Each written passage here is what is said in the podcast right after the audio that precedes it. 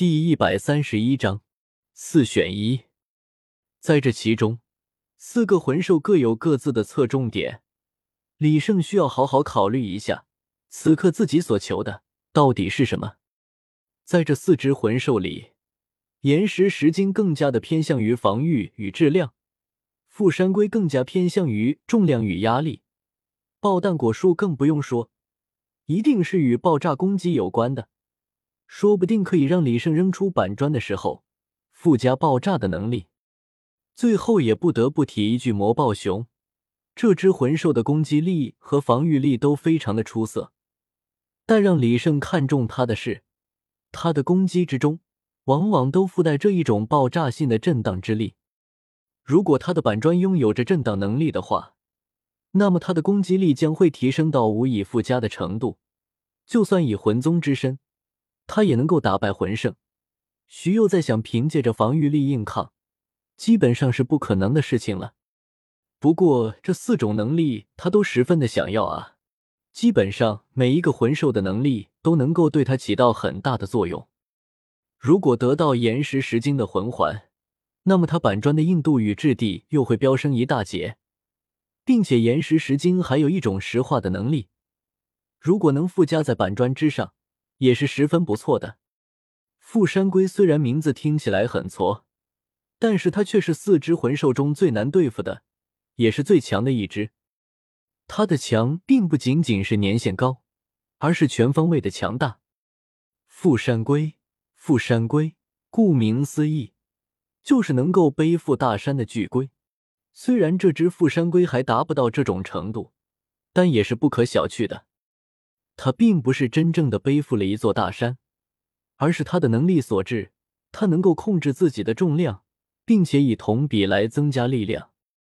身为龟类，他的防御本来就出众，更别提增加重量之后，会令他的防御力大增了。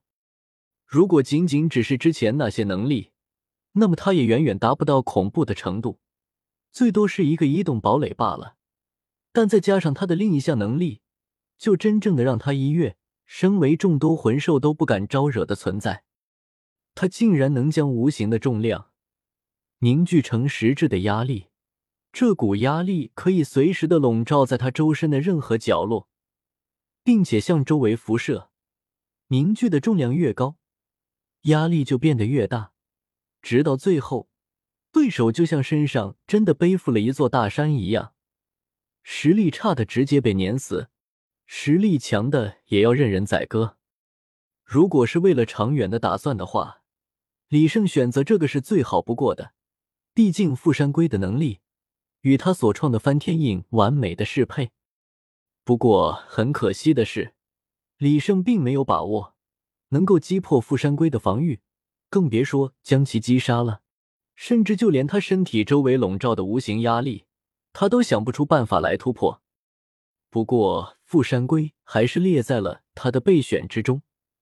现在不行，不代表以后也不行吗？爆弹果树和魔爆熊更多的是加强了李胜的攻击能力，这是目前来说他的唯一一块短板。虽然比起其他魂师，他来已经强到不可思议了，但是对于将目光放到了整个大陆的李胜面前，就变得有些跟不上脚步了。爆弹果树定然是会在他的武魂板砖上附加爆炸能力，这可是阴人的不二之选，并且攻击力也不算弱。魔暴熊也是一样的，都是目前来说对他的提升比较大的一个。但是，一下找到了四只合适的魂兽，这让他不由得陷入了选择困难症之中。啊，好烦啊！怎么办？我都想要啊！李胜十分的苦恼，这四只魂兽他每一只都不想放弃，但是这斗罗大陆的规定限制在这里，他不可能全都要，必须要在其中做出取舍。哎，李胜重重的叹了口气，还是做出了选择。富山龟实在是太难杀死了，只能放弃，而且他的身后还有一个魂圣在紧追不舍。他必须要获取足够的攻击能力，以突破徐有的防御。将富山龟和岩石石晶的名字划去之后，眼下只剩下魔暴熊和爆弹果树了。李胜在这两个名字上看了两眼，最终还是选择了初恋。爆弹果树爆炸的威力并不一定能够突破徐有那坚硬的甲壳，但是以魔暴熊的震荡能力，一定能够突破他的防御，将他的内脏震得粉碎。李胜也不是特别墨迹的人，既然已经选定了目标，那就不再纠结了，直奔向了魔暴熊的领地查看了起来。李胜的眼光还是很不错的，就算不说那变态的富山龟。其他三只魂兽没有一个是好杀的，以他如今的能力，想要独自杀死魔暴熊，还是十分困难的。不过为了魂环，他还是要决定试上一试。现在的他此时此刻，无比的想念起了唐三。别的不说，唐三的毒是肯定能帮他大忙的。他已经做好了充足的准备，陷阱已经布置好了。虽然以现在的陷阱来说，对万年以上的魂兽基本不起作用了，但是起码还是能够起到一些辅助效果的。不过陷阱是需要诱饵的，魔宝熊最喜欢的食物乃是流光蜂的蜂蜜，但是在这冰雪覆盖的大森林里，根本找不到流光蜂的。虽然没有流光蜂蜜，但是李生的储物手环里却装着不少普通的蜂蜜，这是他买来准备烤肉的时候用的。没想到在这里派上了用场。咕嘟咕嘟，在冰雪森林的某一处山坡上升起了一个火堆，火堆上面则架着一个瓦罐，里面翻滚着浓稠金黄的蜂蜜，一股诱人的甜香传了出来，随风飘散。魔豹熊此刻正在一个山洞里休息，平时的时候它就保持在人畜无害的状态，一是为了节省体力，二呢。